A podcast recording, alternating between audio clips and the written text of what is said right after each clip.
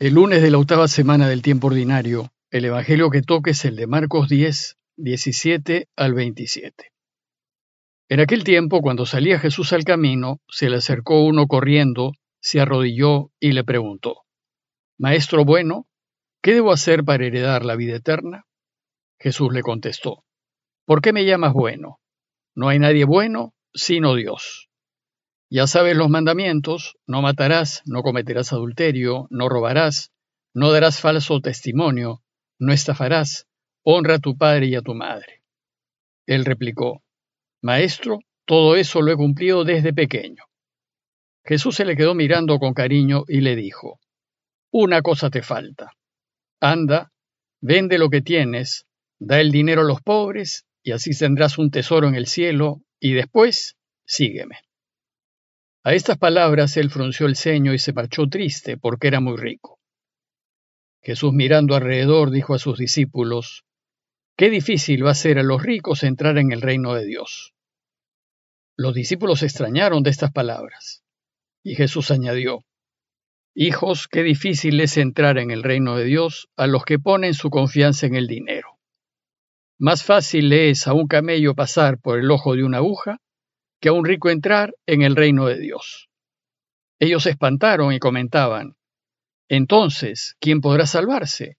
Jesús se les quedó mirando y les dijo, Para los hombres es imposible, pero no para Dios. Dios lo puede todo. La enseñanza del Evangelio de hoy trata del desprendimiento que debemos tener respecto a todo lo que poseemos y tenemos en el corazón, si es que queremos seguirlo. El texto inicia diciéndonos que iban ya de camino cuando se le acercó uno corriendo y se arrodilló ante él. Y le dijo, Maestro bueno. Esta persona no solo lo llama Maestro bueno, sino que se arrodilla ante él, seguro de que Jesús conoce el secreto de la vida y de la felicidad eternas. El Señor entonces le llama la atención y le dice, ¿Y por qué me llamas bueno? Solo Dios es bueno. Decir que solo Dios es bueno es otra manera que tiene Jesús de enseñarnos acerca del primer mandamiento. Nos dice Deuteronomio 6, 5 al 6, que el primer mandamiento es, el Señor nuestro Dios es el único Señor, amarás al Señor tu Dios con todo tu corazón, con toda tu alma y con toda tu fuerza. Por tanto, afirmar que solo Dios es bueno es como decir que Él debe ser siempre el primero y el centro de toda nuestra vida y de toda decisión que tomemos, y que lo debemos poner siempre primero hasta por encima de uno mismo. Entonces la pregunta que esta persona le hace es, ¿y qué debo hacer para heredar la vida eterna? Es decir, ¿cómo puedo ser feliz y vivir para siempre? Lo que esta persona está buscando es la felicidad y desea ser eternamente feliz. Parece que hasta ese momento, y a pesar de tener muchos bienes, esta persona no es feliz. No está satisfecha con su vida y le pide a Jesús que le enseñe el secreto de la felicidad. Entonces Jesús le dice, el secreto es guardar los mandamientos, y ya los conoces. Y le lista algunos, no matarás, no cometerás adulterio, no robarás, no darás falso testimonio, no estafarás, honra a tu padre y a tu madre. En esta lista Jesús menciona algunos de los mandamientos, solo los referidos al prójimo, omitiendo los primeros tres referidos a Dios, pues de hecho ya los ha incluido al hablar de el bueno. Sin embargo, en esta breve lista de Jesús hay dos puntos a notar. Primero, que añade el mandamiento de no estafar, es decir, no defraudes, no engañes a nadie, no te aproveches del otro. Y segundo, ubica el cuarto mandamiento, que es honrar padre y madre, al final. Tal vez para enseñarnos que los deberes debidos a la familia no se deben anteponer a los deberes debidos a las demás personas, pues todos, sean familiares o no, deben ser tratados con la misma justicia y el mismo respeto. Ante esto dice el texto que el hombre contestó, Maestro, todo eso lo he cumplido desde joven. Este hombre se reconoce cumplidor y observante de todo lo que manda la ley. Es decir, se trata de un hombre bueno, recto, justo, un hombre de buena voluntad. Sin embargo, no está feliz. sus posesiones no le han dado la felicidad que busca.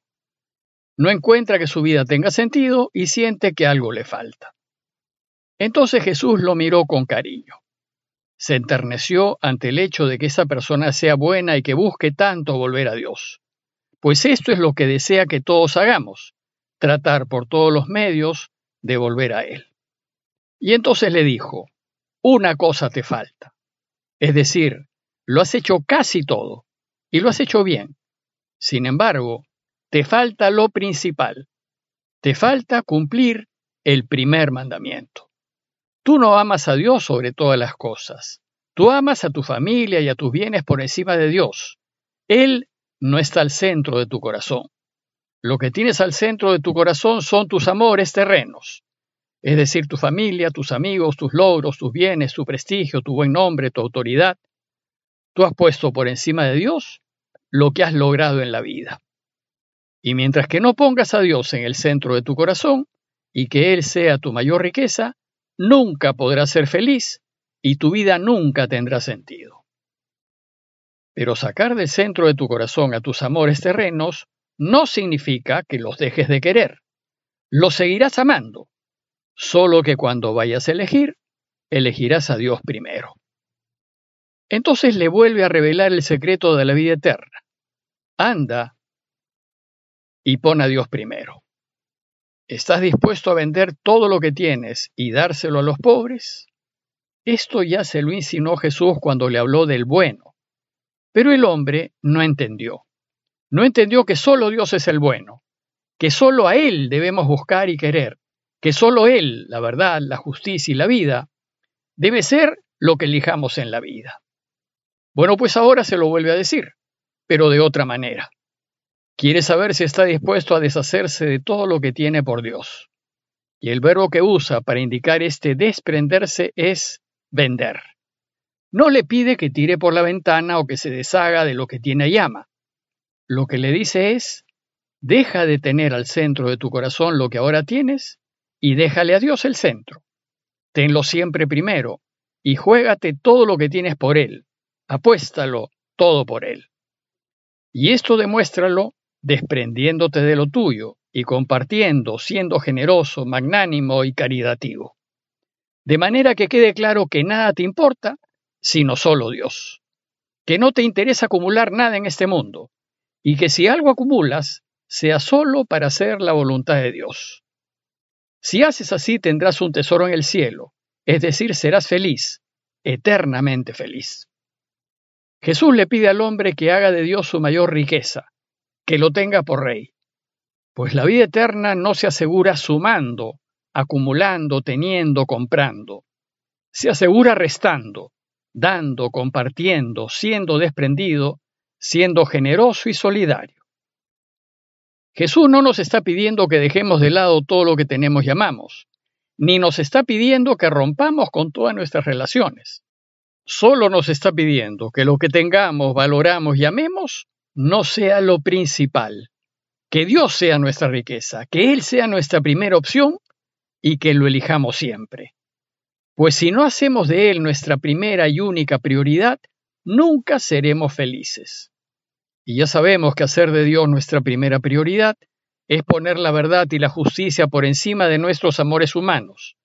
Es defender la vida y una vida digna por encima de nuestra comodidad. Y es perdonar, ayudar, servir y ser solidario siempre.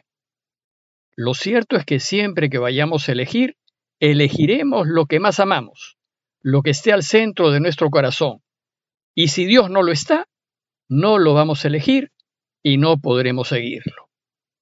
Le dice que solo después de hacer de Dios tu mayor riqueza, entonces ven y sígueme. El texto nos dice que ante esta respuesta, el hombre frunció el ceño y se marchó muy triste porque poseía muchos bienes. El problema no es que los tenga, sino que estaba atado a esos otros amores, que son temporales, perecibles y fugaces, y que no quiso poner en segundo lugar. No quiso compartir esa riqueza en favor de una riqueza eterna, total y absoluta. Por tanto, incapaz de ir más allá de la obediencia a los otros mandamientos, el hombre se retiró entristecido. Y Jesús mirando alrededor dijo a sus discípulos, Difícilmente entrarán en el reino de Dios los que tienen riquezas. Y es difícil, porque en toda elección siempre vamos a elegir lo que tengamos al centro del corazón. Y si Dios no está al centro, es imposible que lo elijamos. Es conveniente aclarar que un rico no es necesariamente aquel que tiene muchos bienes. Rico es aquel que pone toda su confianza en sus bienes, en vez de ponerle en Dios. Y en ese sentido, un rico puede ser uno materialmente pobre, pero tan aferrado a lo poco que tiene y tan deseoso de tener más, que no le importará mentir, corromperse o ser injusto. Dice Marco que los discípulos se quedaron asombrados ante estas palabras, desconcertados porque no se imaginan cómo puede ser posible subsistir sin buscar acumular, pues aún no han entendido que Dios provee lo necesario a quien pone toda su confianza en Él. Finalmente, y a fin de subrayar su tan importante enseñanza, añadió, Le es más fácil a un camello pasar por el ojo de la aguja que a un rico entrar en el reino de Dios.